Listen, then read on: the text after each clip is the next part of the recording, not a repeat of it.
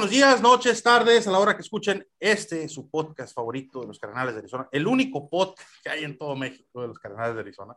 Este, aprovecho y mando saludos a nuestros amigos de Zona Área de España, que les debo por ahí ir a su podcast. Hemos estado, eh, eh, he estado entre vacaciones, más santo eso, pero bueno. Aquí también tenemos mucho sin grabar, ya sé, ya sé qué van a decir todos los que, las tres personas que nos escuchan, este, pero bueno, ya vamos a empezar a hacerlo con más regularidad. Tenemos nuevos miembros, algunos que se fueron y regresaron, otros que se integran, eh, y hoy tenemos a uno de ellos, ¿no? Entonces, antes de cualquier cosa, no olviden seguirnos en nuestras redes. Estamos en Twitter como Zona Árida AM y en YouTube también como Zona Árida América. Nos pueden visitar por ahí, dejar un like y dejar un follow. Se los agradecemos muchísimo. Y amigos, les presento al panel. A dos ya los conocen, viejos conocidos del podcast. Agustín Grimaldi, ¿cómo estás? Desde Mendoza, Argentina. ¿Qué tal, Sergio? Muy bien, la verdad que muy contento. Hace mucho que no venía. En realidad hace mucho que no hacíamos el programa, pero con, con muchas ganas de, de, hablar de la franquicia. Como desde la semana 10 no lo decíamos, güey. Creo que fue Rams la última, la última ocasión que tuvimos programa, si no me equivoco. Pero nada, contento, contento de hablar de la franquicia que nos va a servir la sangre. Es correcto, nos a servir la sangre, nos hace feliz a veces y a veces nos dan ganas de perder las esperanzas de vivir. Polo, profe Polo, ¿cómo está? Bienvenido. Creo que nada, felicidad. Ya, ya no te podemos decir profeta, doctor Polo Andrade. Ah, ¿A poco? Hace, hace dos meses sí me, me, doctoré y pues ya contento, ¿no? Con, el, con este eh, posgrado. Pero, pues, eh, se reinicia la temporada después de un mal trago, eh, si no mal recuerdo, un 34 días, algo así.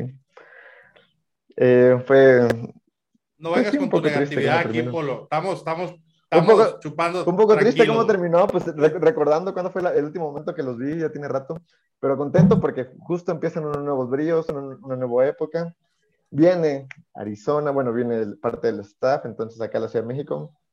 Eso a los aficionados nos mantiene muy contentitos, entonces, pero qué bueno, qué bueno verlos.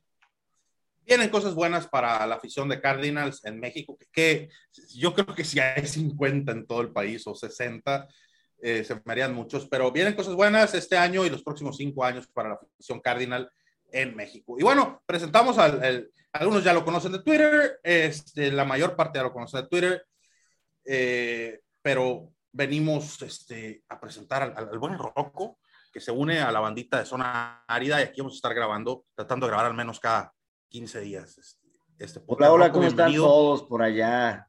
Sergio, Leo, Agus. Pues la verdad es que pues, fue un trago amargo, como dice Leo, pero pues siempre empezando temporada vienen ilusiones, esperamos lo mejor.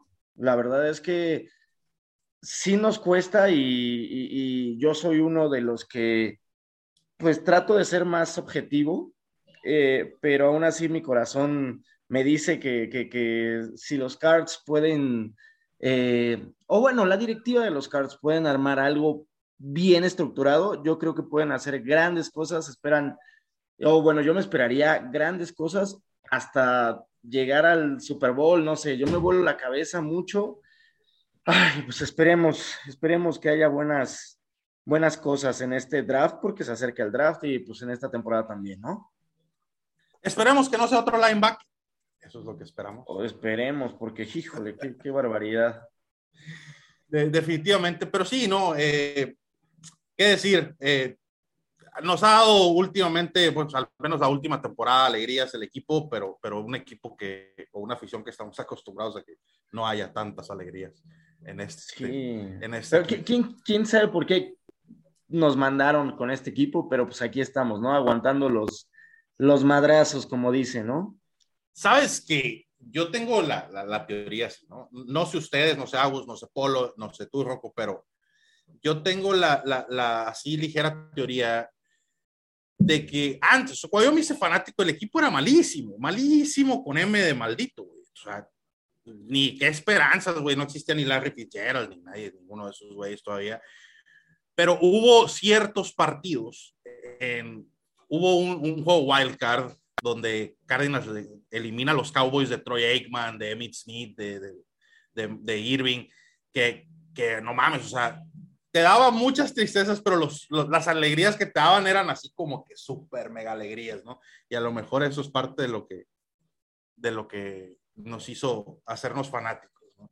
es que no sabes en qué momento va, va a llegar el, la explosión, ¿no? Por ejemplo, cuando estuvo Kurt Warner, ¿no? Esa temporada de ensueño, con Larry, Aquan Balding, este, Kurt Warner, Jerry James, eh, en fin, un sinnúmero de que nosotros consideramos estrellas, que pues la verdad, el, pues toda la NFL decía que, que, no lo iban a armar y al final de cuentas terminando, terminaron dando uno de los partidos más épicos del, del Super Bowl, de la era del Super Bowl.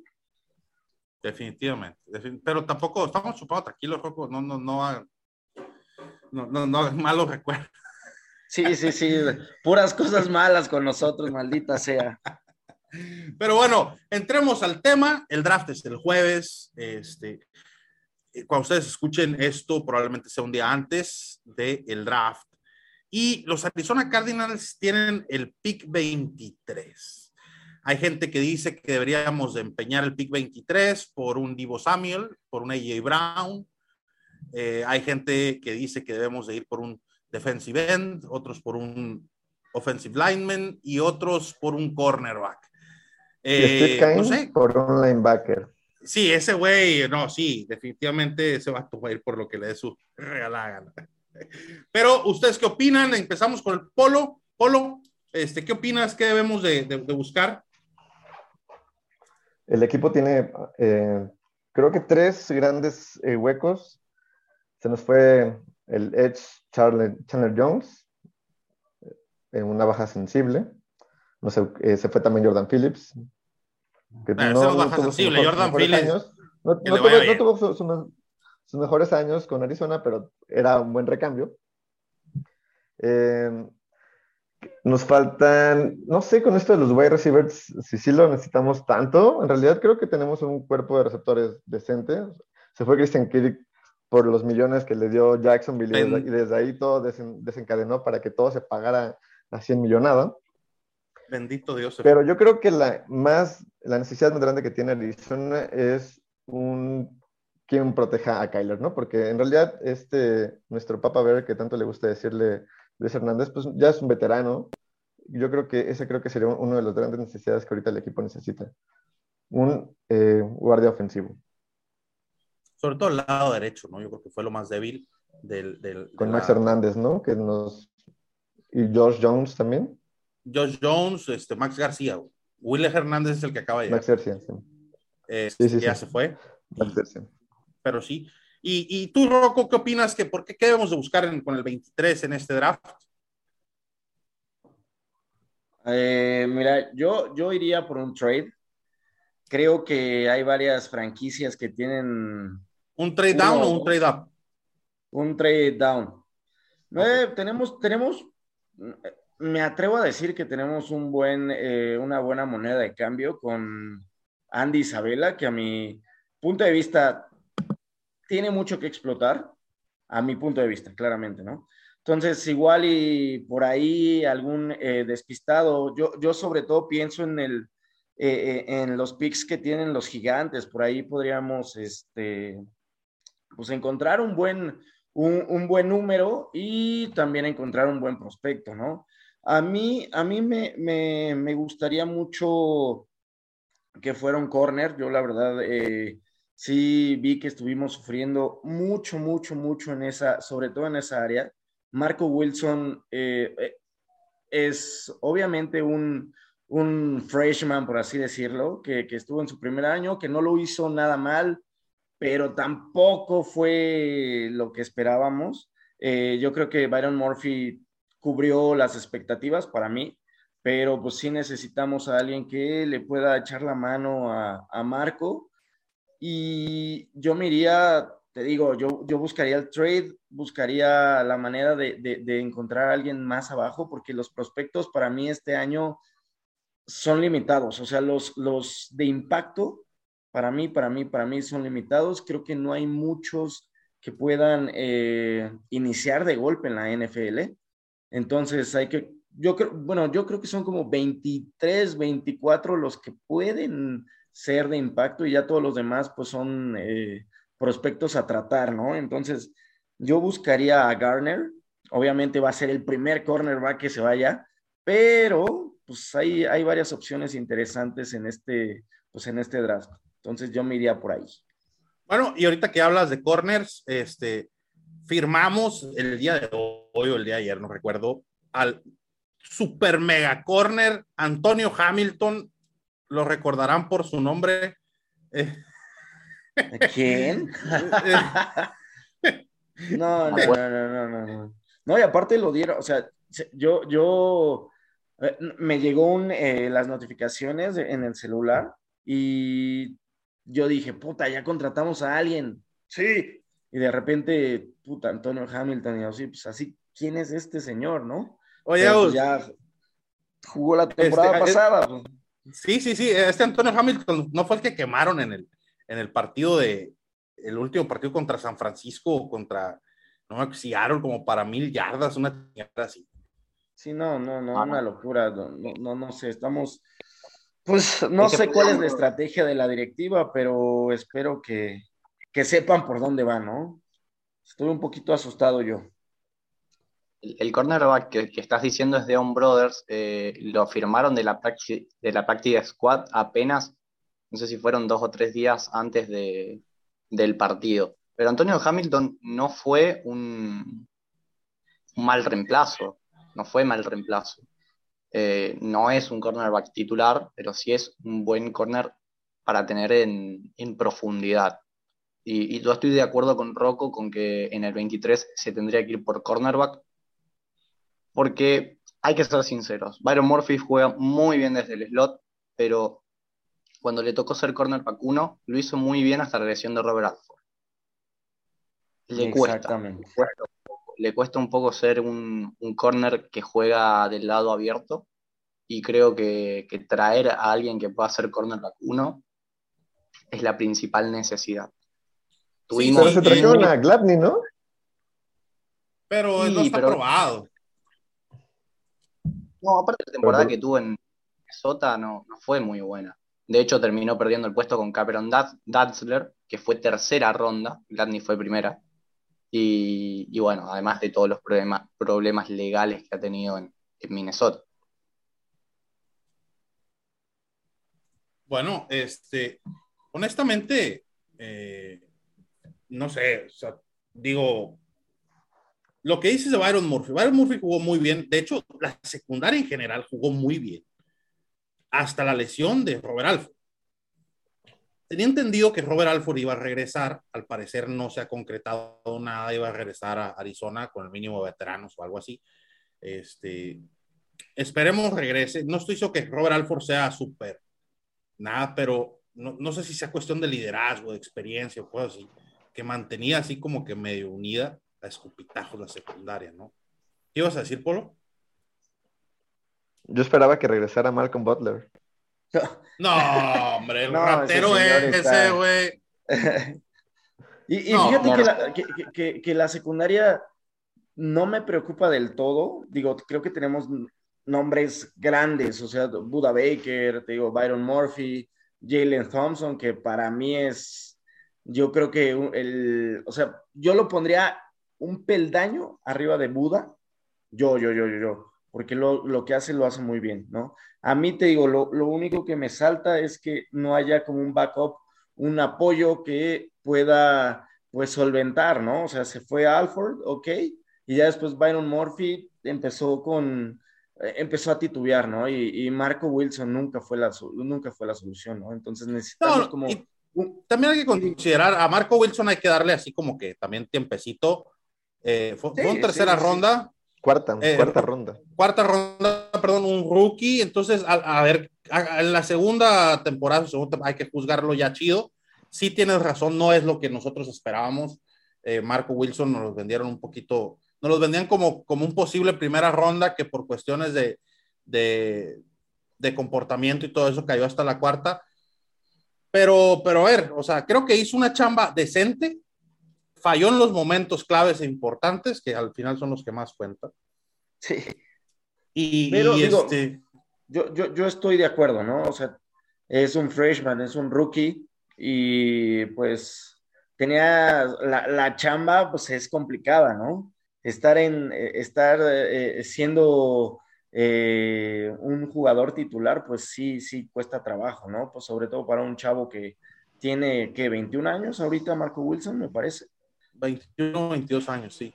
Sí, bueno, entonces, y tocando, tocando el tema de los cornerbacks, este, por ahí, Agus, no sé si tú tengas el dato, uno de los más sonados que pudiera caer al 23, porque digo, po- podemos especular en que un trade up, un trade down, algo, pero en el 23, uno de los más sonados y que muchos de los, de los mock drafts lo tienen es este, el chavo este de Washington, Trent McDuffie. McDuffie, sí. Exactamente, que es un poquito chiquito, apenas 5'11 de, de altura y muy flaco, pero, pero tiene muy buenas stats y, de hecho su, su estadía en Washington fue muy, pero muy buena. De hecho, tiene un grade de 86.8 el año pasado y bueno, en realidad 80.6 en 2020, 85.4 en, en 2019, eh, según PFF. Es un muy buen corner. De hecho, eh, tanto él como Andrew Wood Jr. De, Clemson se pelean para ver quién es el tercer cornerback de esta clase. Y sí, es muy probable que caiga McDuffie, a menos que Filadelfia decida tomarlo.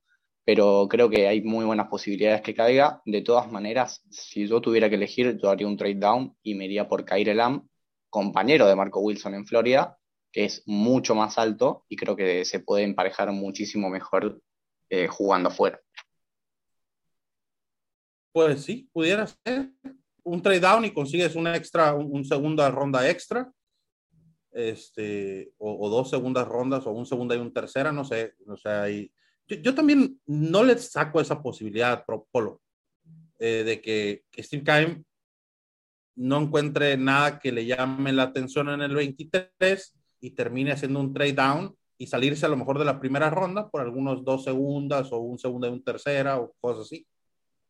No sería nada extraño para mí.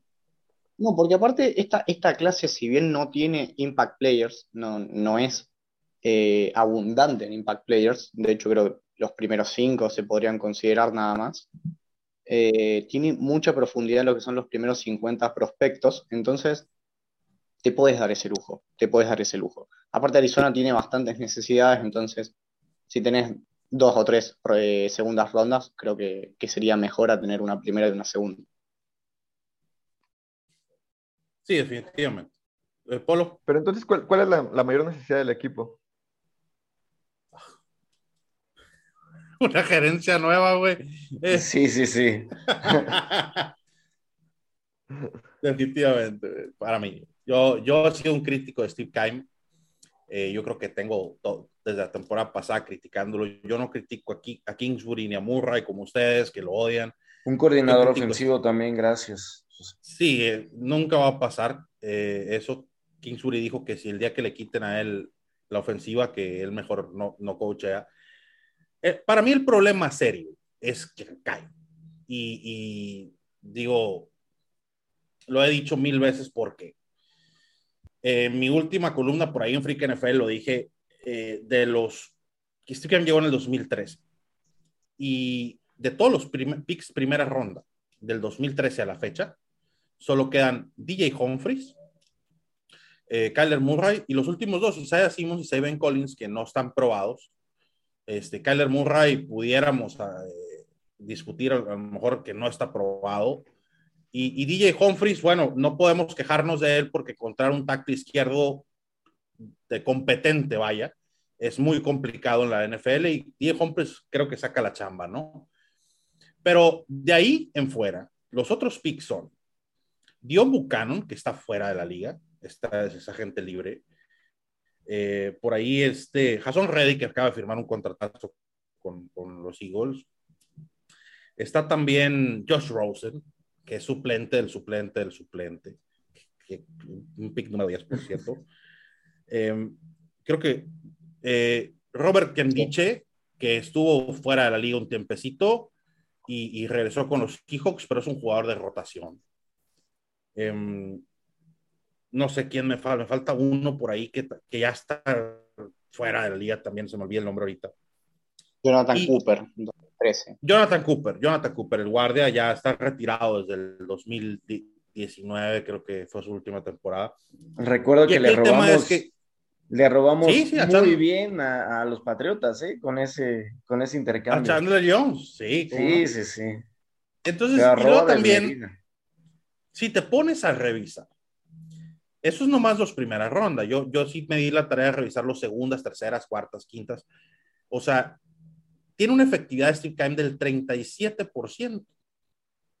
El 37% de los jugadores que he elegido eh, siguen en la liga, pero solo el 8% son titulares o jugadores de impacto. El resto o están fuera de la liga o son jugadores de practice squad o son jugadores. Entonces, eh, a mí, para mí, Steve Keim ha sido una gran falla en cuestión de draft, en cuestión de agencia libre también y lo acabamos de renovar. Bueno, se acaba de renovar. Sí, yo, yo, la verdad es que es, es, bastante triste, pero, pero bueno, las más grandes necesidades, Rocco, ibas a comentar antes que yo interrumpiera, como siempre.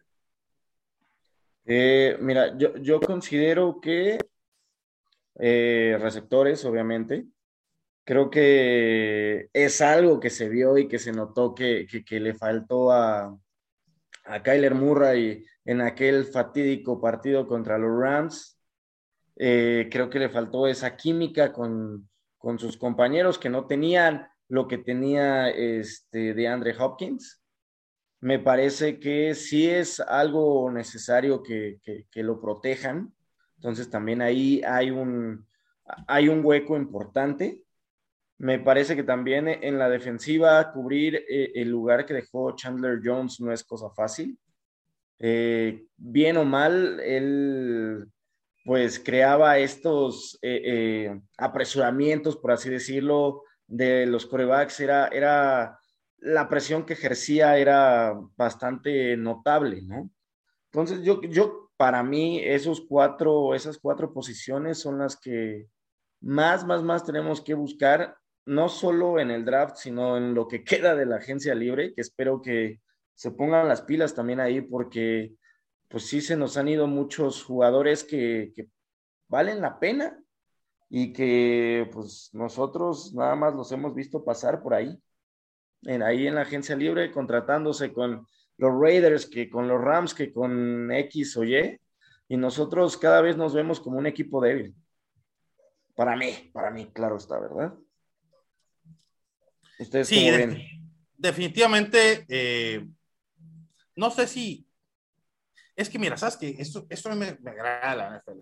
yo no veo al equipo tan fuerte como lo, imaginé la temporada pasada, ¿no? Para esta yo no lo veo tan fuerte.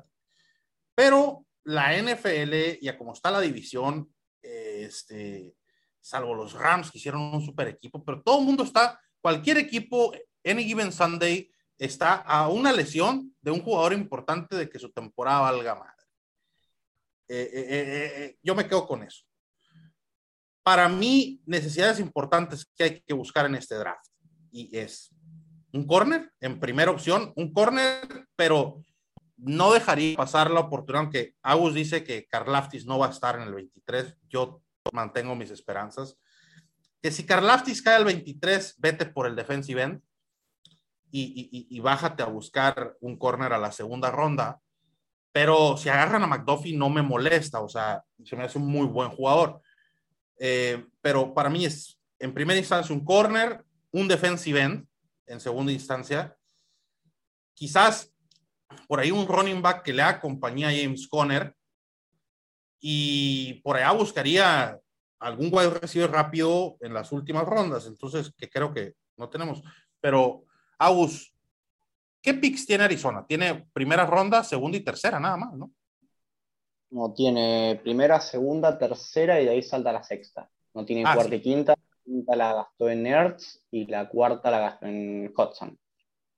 Ahora, yo te hago la, siguiente pregunta. ¿Por qué irías por Karlaftis un edge puro si nosotros jugamos 3-4? Eh, iría por él porque J.J. Watt le queda un año de contrato porque pudiera ser bien tutelado eh, bajo, o sea, por JJ Watt y, y, eventualmente tomar su lugar, ¿no? Y lo puedes rodear ahorita este, de, de, de, otros Edge con experiencia que tenemos en el equipo. No digo que son buenos, pero con experiencia como Marcus Golden, como este, ¿cómo se llama el otro? Eh, eh, se me, bueno. ¿Eh? Devon Kennard. Kennard. O sea, y lo puedes rodear de esa bandita. Y yo creo que Karlaftis tiene, tiene, tiene madera, o sea, yo le veo algo distinto, ¿no? Entonces, creo que es mucho mejor atleta, eh, mucho mejor jugador que a lo mejor McDuffie. Pero obviamente tú me dices a mí que no va a estar, yo no pierdo mis esperanzas, pero te digo, si escogen a un cornerback, yo me quedo con eso. Pero sí hay que pensar en que nos vamos a quedar sin nuestros dos mejores edge rushers al final de esta temporada que viene y hay que buscar reemplazos. Es mi opinión. Sí, a ver, la ventaja que tenemos en este draft, lo, lo decía el otro día en Fútbol para Futboleros, si no me equivoco, es que elijan el pick que elijan, va a estar bien. Ah, obviamente no van a elegir un safety o van a elegir un coreback, pero prácticamente elijan lo que elijan, va a estar bien. Porque tenés necesidades de cornerbacks, tenés necesidades de wide receivers, tenés necesidades en la línea ofensiva. Entonces, tenés varias posiciones bastante importantes que las podés cubrir con ese pick número 23. El tema es que tengo miedo que es lo que va a elegir Kim. Porque, la... porque sí. caracterizado por ir por el BPA, lo cual hizo en 2019, aunque es debatible si Bousa es mejor que Murray. Lo hizo en 2020. Simmons era el mejor que quedaba, aunque podría haber elegido a CD Lamb o un, un linero ofensivo. Pero en 2020 eligió a Simon Collins, que era primera ronda baja, y te diría que hasta segunda ronda, teniendo a Caleb Farley, teniendo a Najee Harris, teniendo a Greg Newsom. Entonces, sí, sí, lo, lo, de Simon Collins fue absurdo. Sí, sí, creo que, que nadie estuvo de acuerdo con, con ese pick. Lo de, de hecho, es absurdo. Y cuando salió a decir que, que iba a probar a todos los, los, los haters que, que, dijimos que, o sea, ¿por qué Seven Collins? Este, pues no, no, no probó nada. O sea, para mí terminó como un Josh Rosen, o sea, que tampoco probó absolutamente nada después de decir lo que dijo. Sí, sí. Si no mal recuerdo, el potro, desde que fue lo del. Eh, que tuvo este. que lo agarraron para, por manejar, dijo: No, aquí ya este cuate ya se quemó. Mucha banda ha pasado así y de repente desaparece. Y desapareció toda la temporada de este cuate. Toda la temporada. Solo tuvo un, un buen tacleo que en la pretemporada contra los vaqueros, que nos dio un poco de, de esperanza. Y un buen tacleo contra, contra Derrick Henry, yo creo que en el primer partido. Eh, contra Titan, y ya. No, lo volvimos, no volvimos a ver Seven Collins.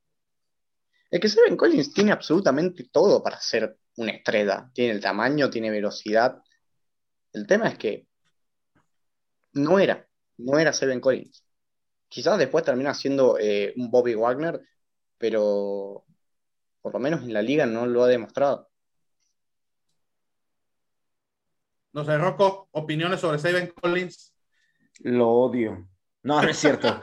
no, no, no. O sea, creo que, y, yo, yo, voy a ser un poquito más blando.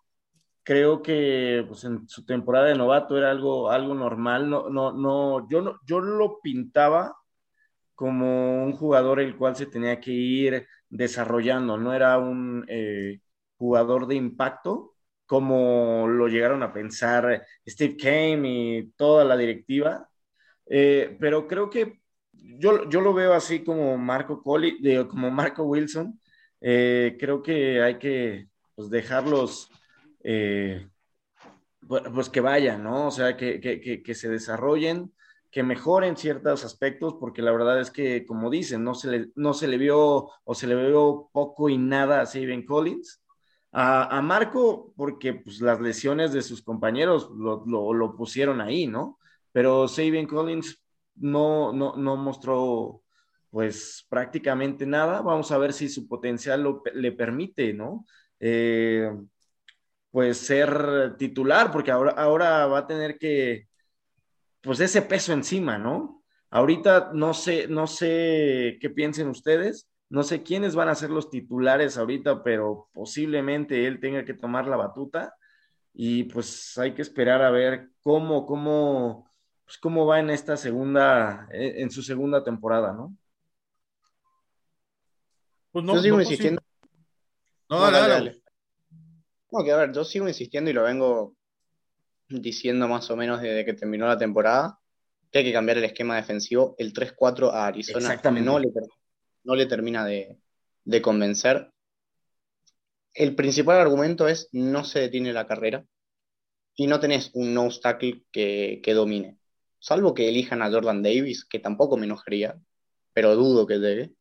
Yo creo que habría que cambiar a, a, 4-3, poner dos defensive tackles, JJ Watt y Zach Allen de, de, un lado, dejar a Simmons un poco, un poco más libre, que Collins se encargue del medio de la cancha.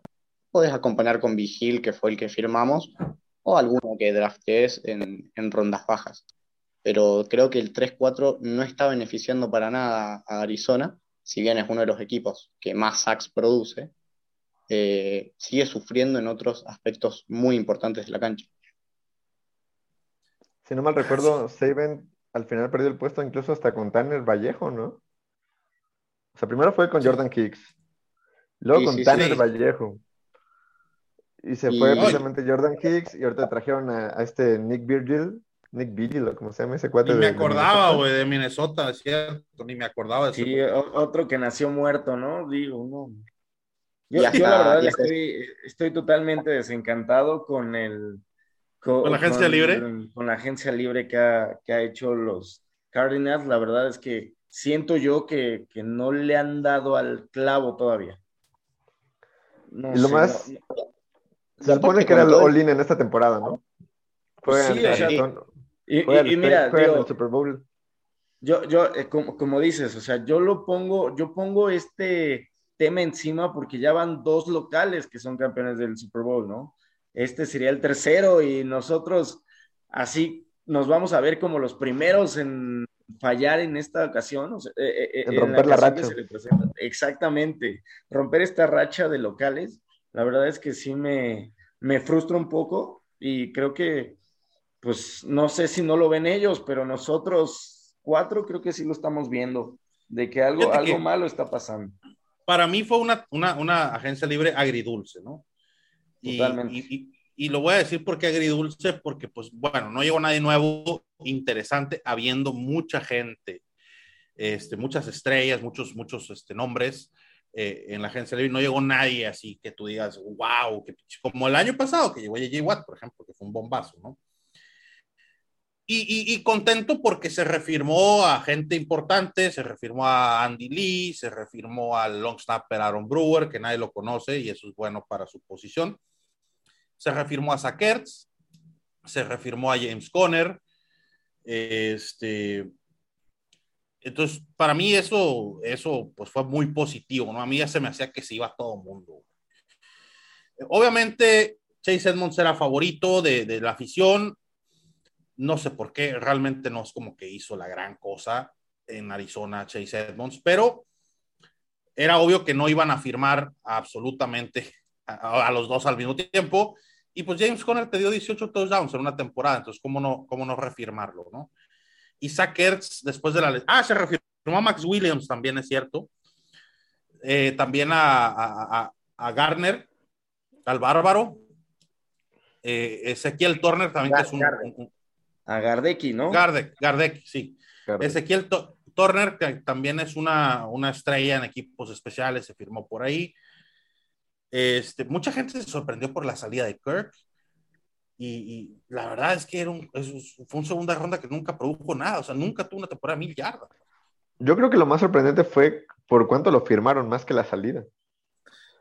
Y, y pues Chandler Jones, sí, sí, sorprende, sí.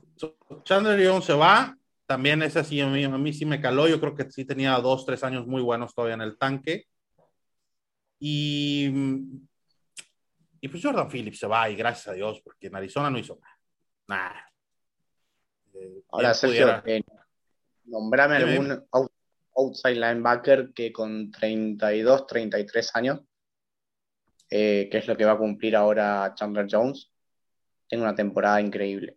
O sea, si vos, si vos ves los líderes en sacks, este año, perdón, el año pasado, la mayoría son jóvenes. No, no creo que, a ver, si Chandler Jones va a seguir produciendo, ya no es ese Chandler Jones que te asegura 16, 17 capturas por, por temporada. Y por la plata que iba a pedir, a mí me parece una buena decisión haberlo dejado ir. Sí, al final sí, fue una buena decisión, ni modo. O sea, uno ve el cap space y sabe que no te alcanza, ni el que quiere. Yo estoy de acuerdo con Agus, porque sí, o sea, híjole, sí, sí duele, ¿no? Porque al final de cuentas es un, era una figura del equipo, ¿no? Eh, pero, y, y también creo, considero que tiene como uno o dos años más en el tanque, pero siento que nada más iba a ser ese cumplidor a secas, ¿sabes? No, no iba a ser como, y lo demostró esta temporada, o sea, inició a tope con cinco sacks, no me acuerdo cuántos sacks hizo contra Tennessee, después se apagó, sí, sí genera, la, realidad es que genera mucha presión, teniendo a, a, JJ Watt también, eh, pues, de, ¿cómo, ¿cómo detienes esos dos monstruos, no? creo que si era, eh, eh, aunque doliera, es como la exnovia, o sea, duele dejarla ir, pero yo creo que era por tu bien, pero ahorita sí, o sea, encontrar un, alguien que pueda hacerle compañía a, a JJ Watt en este, o, en esto de, de, cazar cabezas de corebacks, pues va a ser complejo. No, no, no, no veo una, pareja sólida de JJ Watt hasta que contratemos un, uno pesado, ¿no? Yo, a mí me gustaría, por ejemplo, en esa posición, ir por alguien ya, este, pues ya conocido, ¿no? En, lugar de buscarlo, por ejemplo, en, en, el draft. Yo iría por alguien como Clowney, no sé, por eh, eh, Ingram, tal vez. Trey Flowers, no, no sé, o sea, me vienen nombres a la mente, igual y igual y ya hasta de equipos tienen, pero te, o sea, yo, yo, yo sí me iría por alguien más maduro, alguien más que, que, ya tenga, que ya esté curtido en, los, en, en, el campo de juego. Incluso estuvo sonando, ¿no? Devon Clowney hace como un par de semanas, un mes, era precisamente Arizona de los candidatos a donde llegar, pero quién sabe dónde quedó. Sigue, sigue ¿no? Como agente, agente libre. Sí, sigue como agente libre y alguien andaba haciendo este, por ahí su, su, chambita para que volviera a Browns. Pero creo que está pidiendo demasiada lana. Ese es el tema. Está pidiendo demasiada lana. Ahora, lo querían traer Arizona porque acuérdense aquella dupla impresionante que hicieron JJ Watt y Clowney en Houston. Entonces lo querían traer porque ya se conocen. Entonces, no sé, yo no descartaría nada, ¿no?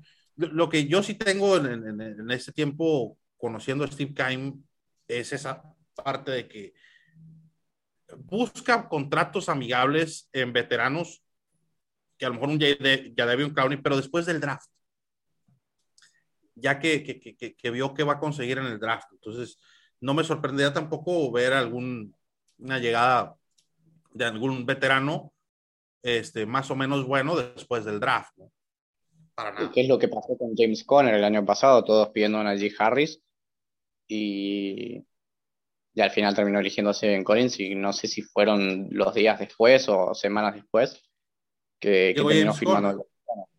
Que también fue muy criticado, o sea, a James Conner lo criticamos más o menos hasta semana 5 o 6 y, ya de ahí empezó a, a ser la, la bestia que fue.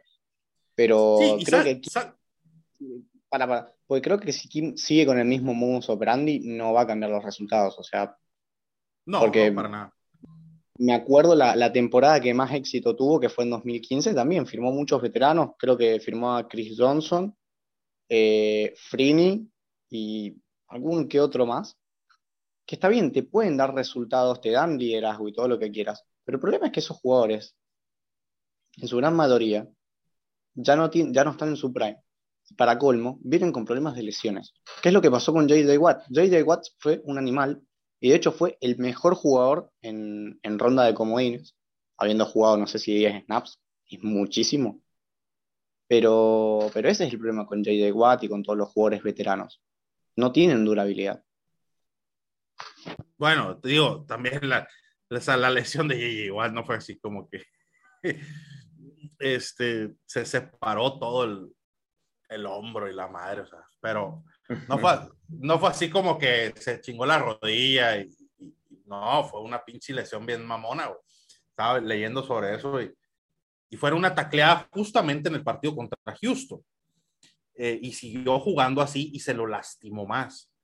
Entonces, sí es algo, bueno, no, no, pero sí, o sea, ya llegó y antes de su lesión era una bestia en el campo y, y se notaba su presencia y esperemos lo vi en una foto, por cierto, jugando golf con su hermano. No mames, o sea, le saca media, una cabeza completa a TJ Watt, TJ Watt. Y TJ Watt es grande. Entonces, imagínense el tamaño de, de JJ Watt. Y aparte, se ve mucho más corpulento, se ve en una de las mejores formas de su carrera, dice él. Sale una foto jugando golf con Jimmy Fallon, TJ Watt, y no me acuerdo quién era el otro. Pero ahí sí, sí, la vi. Sí la vi. y la verdad es que, como tú dices, sí trae un físico imponente, ¿no? O sea, sí lo ves y dices, este me va a matar o si me toca con un dedo, ¿no? Pero... a mí, pues, no, no es usted, a mí. Pues, no, a mí también, o sea, sin problemas, ¿no? Me deshace, pero pues a ver, te, digo, también la, la, edad pesa, ¿no? Y a pesar de que tú... Sí, claro. Pero, pero, también vamos a poner eh, ejemplos, bueno, fuera, fuera de la NFL, podemos poner ejemplos que también eh, dan mucho de qué hablar, ¿no? Cristiano Ronaldo, por ejemplo, 38 años, ¿no? A los 35 la andaba rompiendo todavía. Yo, yo entiendo que son deportes diferentes, ¿no? Pero creo que, que, que, si él se enfoca a hacer solo su trabajo y no busca hacer algo más, puede llegar a dar una, una campanada importante. Chris Paul en la NBA, por cierto. También. 37 años. Eh, y, y, bueno, y Tom Brady, la verdad, pues ya eso es este hablar inmortal, ¿no? Pero. Sí, no está fuera. Ese güey es una locura, no, no, no, no lo puedo, no, no, no puedo decir, sabes que él, él ya no va a ganar otro Super Bowl porque no lo sabemos, ¿no? En una de esas y gana otro el próximo año, o sea, él simplemente es Tom Brady. Sí, sí, no, es inmortal. Pero bueno, amigos, se nos acaba el tiempo. Y antes de, despedirnos de la banda, les dejo, a ver, así brevemente, Polo, ¿qué agarramos en primera ronda? Si sabes el nombre de algún jugador que te guste, dilo. Si no, di nomás este, la posición. ¿Qué agarramos en el pick 23? Yo espero que un guardia ofensivo, pero Steve Sky nos va a sorprender. Ok. Va, va, va. Te la compro. ¿Rocco? ¿Lo perdimos? Lo siento, lo, lo, siento, es que estaba, estaba viendo una película. Perdón. Eh, este, Garner, eh, el, el, corner, yo sé, yo sé que va a salir en una de esas, en el top 5, en el top 4, pero pues aquí podemos soltar cualquier barbaridad, entonces yo voy por él, creo que es el, para mí es el mejor prospecto en esta, eh, en este 2022 y pues esperemos, digo, soñar no cuesta nada. Y pues los Cards nos tienen un poquito decepcionados. Entonces, si, si por ahí llega algo así, una luz, una, una rosa de Guadalupe, lo agradecería. Eh, Agus, con el pico 23 que se va. ¿Sabes hace cuánto estoy esperando esa rosa con Kim? ya lo sé, yo también. cerraron la florería hace rato, te digo.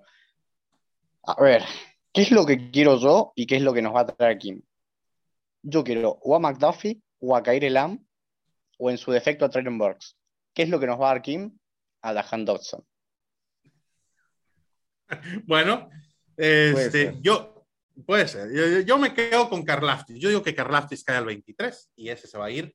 Eh, pero pues, no me molestaría un poco. Y la última es, este, obviamente. ¿Cómo? ¿Dijiste quarterback? No, corner. Cornerback. Ah. No, no, también si hay, si hay un coreback aquí bueno, pues también me gustaría de backup para Kyle. No hay ninguno bueno, güey. Lo odio también. Cae al 23, si Kenny Pickett cae al 23, yo lo traigo. Sí, claro. ¿Cómo para qué o qué, güey? El mini manos, güey. Míralo, Burrow. Sí, pero Burrow es otro pedo, güey. Burrow tiene otros, tiene otros, este, atributos, por eso este. El Justin Herbert del 2022, acuérdate lo que te digo. Y, o sea, ya que tocaron ese tema, rápidamente, así antes de irnos, este, ¿de qué tamaño va a ser el contrato que le van a dar a Kyler?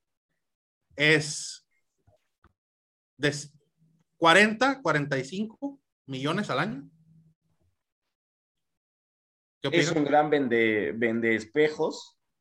Yo creo, y, y, y, se, está, se está haciendo como imagen del equipo. Eh, yo la verdad es que desconfío de él. Siempre lo he dicho y es algo que, que, que Twitter no me va a dejar mentir. Yo soy un anti-Murra y eh, pues derecho. Y, pero sin embargo, creo que la directiva lo ve con buenos ojos. Creo que lo van a firmar por un contrato bastante jugoso y pues eso me va a traer mucho conflicto. Pero ni modo, es, es el coreback y hay que, y, espero, ¿sabes qué? Espero que me, como siempre le he dicho, que me, que me calle la boca, que me demuestre que, que pueda hacer cosas interesantes. El último partido que le vi, lo vi titubeante, lo vi totalmente fuera de, de sí. Espero que, que, para esta temporada cambie toda esa perspectiva que tengo en contra de él y pues que, que pueda manejar al equipo como alguna vez lo manejó Kurt Warner, ¿no? Sí, definitivamente. Ahora recordemos que Kurt Warner tuvo una gente impresionante, eh, un líder fuera, dentro de todos lados, hasta ahorita. Bueno, Polo, ¿ibas a decir algo? Bueno, pero Kurt Warner, creo que, ¿cuál fue su mejor temporada? ¿Con cuántas victorias? 2008. 2008. Nueve temporadas, ¿no? Digo, nueve victorias y siete derrotas. Se entró de comodín, si no mal recuerdo. Sí. Pero ¿a, ¿a dónde llegó? ¿Qué instancias llegó? ¿Te hizo soñar o no? La neta, ah, sí, güey. No, no. Pero estamos chupando tranquilo, güey. No me voy a poner a llorar. Es que, ya, ya me violenté, ya me violenté. A ver, Leo. No, es cierto, no es cierto. este. Agus. No, no. Aclarar que Kurt Warner en, en uno de esos playoffs pudo meter 40 puntos, Murray no pudo pasar de los 15. Hay diferencias sí, pero también, también ese partido le metieron como 40 puntos a Arizona, o sea, fue un verdadero shutout. O sea, e-, es como echarle a, a Kyler Murray la culpa que nos metieron 34, ¿fue? Bueno, eh, un poco sí, porque creo que hasta el segundo cuarto, terminándolo más o menos, no hizo un primero y 10. Pero, en fin. 42 millones para Murray, y le va a terminar tirando a Andy Isabella, mm, a Kill Harry y algún wide receiver que saquemos de, la practice squad de Lions, porque con, esa plata no va a quedar para firmar a nadie. No va a quedar este, Bueno, yo se los anuncio aquí y se los digo de una vez, este, no esperen contrato pronto, lo que sí esperen es que van a levantar la quinta opción de Murray, lo van a anunciar probablemente por ahí después del draft, eh, lo cual le garantiza al menos 28.3 millones para su quinto año, garantizados todos completitos. Eso sí, este, antes de sentarse otra vez a la mesa de negociaciones. Es lo que, lo que, lo que va a pasar. Eh, se, los, se los vaticino. ¿Cuánto estás seguro? A 100% son, 28.3 es su quinto, la opción de quinto año de Kyler. Claro, 18, no 28. No, 28. Pero si el contrato en total es 36 para el pick número uno. Pero la, la eh, con todo la, la, quinta opción, no, Este, lo acabo de leer, eso, de hecho. Ah, mira. y, son, y son 28 garantizados. Pero a Darnold no le habían dado tanto, era pick 3. No le dieron 14 a Arnold. No me acuerdo. Pero bueno, si lo decís vos, te creo. Eh, 28 millones. Sí, mira, este, el, contrato es de 35 millones total por cuatro años. ¿No? La opción número 5 este, es la opción número 5, ah, aquí, no, aquí no me sale. Pero la opción número, la opción de quinto año es de 28 millones de dólares. Necesito, necesito buscar bien el contrato. El contrato Ahora, ahorita. No- ¿Nos queda mucho tiempo o, o puedo decir algo? No, dale, dale, dale. ¿Sabes? Porque Murray está desesperadísimo por, por firmar una extensión, ¿no? Porque le van a ejercer la opción de quinto año y si no juega bien el año que viene, no va a tener valor. Es. No va a tener valor, va a jugar su quinto año, Arizona le va a decir muchas gracias o lo van a tradear y ahí Murray va a perder muchísima, muchísima plata. Entonces, por eso está desesperado por tener un contrato nuevo.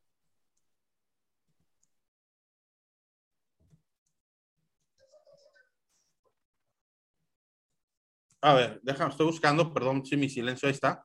Aquí, aquí me sale. Los Arizona Cardinals tienen un deadline, este, cuando lo que tiene que ver con ca- contra Kyler Murray, tienen una semana más para decidir si, ejercer o no ejercer la quinta opción para este trato, algo que todos los este, picks de primera ronda tienen y la opción es, vale 29.7 millones de dólares. Eso es lo que vale la, la- la- opción de quinto año. 30 millones completamente garantizados. Este, y aquí lo estoy leyendo. Este, la semana que entra lo anuncian, claro. Eh, y todo es completamente garantizado. Así es. Entonces, ¿Qué hacemos, los Rocco? ¿Se la firmamos o no se la firmamos? Híjole, no, no. Vamos a darle el beneficio de la duda. Vamos. eh, ¿Dónde deposito? Nos vamos con la masa, nos vamos con la masa. Si la masa lo pide, pero por ahí un backup, un eh, Cameron Newton no estaría mal, ¿eh? No, por No, favor, Después de lo tírame. observado No, con, por con Dios, Panteras, no. después de lo que vimos con Panteras, digo, No, trae de no, hijos. después de lo- no, Los hay que ser serios. ¿no? Como dijiste, estamos chupando tranquilos, hombre. Sí, hay que ser serio. A Cam Newton, no, no, mejor tráiganme a, a, no sé, güey, a Kaiser. A, Adiós, padre Colt McCoy, con él nos quedamos. A Así Gardner es, Paul Minshew. McGowan. Yo quiero a Gardner Minshew. Sí, Yo también. de jodidos a. Minchu. Ahora, Minshew, puede ser, ándale, Minshew es, se me hace que es un buen backup, que se le acaba la pila muy rápido, pero considero que es un, es un gran backup, podría ser. Pero bueno, Cam amigos, amigos. Cam Newton, a ver, Cam Newton, top 3 verdugos de Arizona, junto a Cam Newton. Hall y a alguno más. Sí. Acérrimo, sí, sí, sí. Sí, Sí, él- no. él siempre, eh, eh, Cam Newton nos hacía papilla siempre que jugaba, y ahorita en sus peores momentos también nos ganó, entonces, no sé, piénsenlo, se los dejo en el aire. No, no, gracias. No, no. No, Cam Newton no. Eh, mejor yo, así Garner Minchu, no. Hasta, hasta Sam Darnold traigan si quieren, pero, pero bueno. Amigos, se nos acaba el tiempo, nos despedimos por esta semana. Un placer compartir los micrófonos con ustedes. Polo, muchas gracias. Nos vemos el jueves eh, ahí en, el, en la draft party para celebrar el pick 23, si es que no se hace un trade down, ahí con toda la banda eh, Cardenal en el Beer Factory. Te, te falta el, el meterle el feeling de, de, de la roca, güey, así con los millones y millones de fans. Sí, sí, sí. Sí. De fans. Y, y con su, y con su pose todo trabadísimo. Ah, sí. Eh, ¿En dónde va a ser Polo? Va a ser en el Beer Factory de Mundo E, en el norte, En eh, a partir de las seis y media, me parecen. Y al día siguiente también va a haber una firma de contratos en estas tiendas de, de gorras. Ah, me Eh, van a contratar, yo quiero ser wide receiver. Firma de autógrafos. Firma de autógrafos, sí, firma de autógrafos. El Ajá. viernes creo que en Plaza Oasis, si no mal recuerdo, en Coyacán. Para Bueno, que me, vayan, consi- me- vayan. me consiguen por favor autógrafo de Big Red. Yo soy un gran fan. Creo que por allá va a andar en el draft party con las porristas de Cardinals. Big Red, va a Will estar Will Hernández. Hernández. Luis Luis Hernández, la Hernández. voz, la, la voz oficial de Cardinals en español. Rojo, creo que tú vas, ¿no? Yo también voy, sí, la verdad es que somos pocos, pero estamos ahí de corazón, vamos a estar dándolo todo ahí, gritando si es necesario, bailando con las cheerleaders si es necesario, todo para que pues también se sientan cobijados, porque también vienen con, muchas ganas de agradarle al, pues, al público mexicano, ¿no? Ya, ya se viene también el partido en noviembre, ¿verdad? ¿Es en noviembre? En noviembre. Sí, entonces. Se rumorea que el 21 pues, de noviembre, ¿no? 21, antes del partido de México. Sí, entonces, este, pues ahí vamos a estar también nosotros, te digo, esperando ese pick 23, que yo espero que sea un pick 7, un pick 5 por ahí, que, nos pueda ayudar a, encontrar un prospecto bueno, o bueno, de los mejores, yo digo, o sea, considero que todos son buenos, porque de seguro son súper 10 veces, 20 veces más atléticos que yo, pero este, buscaría cerrar uno eh, de impacto, y si no es así, un pick 23 estaría súper bien. Y pues ahí vamos a estar echando el coto con toda la gente, con todos los aficionados de los Cardinals, que somos como cinco, como seis, y mi perro somos siete, ya. Entonces, este, pues ahí vamos a estar, ¿no? No le digas así al potro, hombre, un poquito pues, más de respeto. Perdón, ah, perdón, me dejé llevar. este, y bueno, pues, y, pues muchas gracias, Rocco, por, y bienvenido al equipo de Zona Árida, y esperemos hacer esto más seguido se divierte. Pues muchísimas gracias también por invitarme a, entrar al ruedo. La verdad es que siempre lo he dicho, me gusta platicar de los Arizona Cardinals y si platico con alguien que también sabe de los Arizona Cardinals, pues para mí ya es, ya es mucha ganancia. Muchísimas gracias por, por incluirme, por invitarme y cuando lo necesiten, pues aquí vamos a estar dando lata. Va, va, va. Este, Agus, gracias como siempre por estar acá con nosotros. Muchas gracias a vos, Sergio, y gracias a, a Un placer haber compartido con él. Eh, no lo conocía eh, personalmente, por así decirlo, aunque sea todo virtual. Eh, la verdad que ha sido un gusto y bueno, el Polo da un, viejo conocido. Pero la verdad que la pasé muy bien y, y espero que la semana que viene ya no arranquemos con el pie izquierdo. Hermano Antimurray, un saludo. Igual un gustazo. Y bueno, amigos, este, con esto nos despedimos. Esperen el próximo podcast.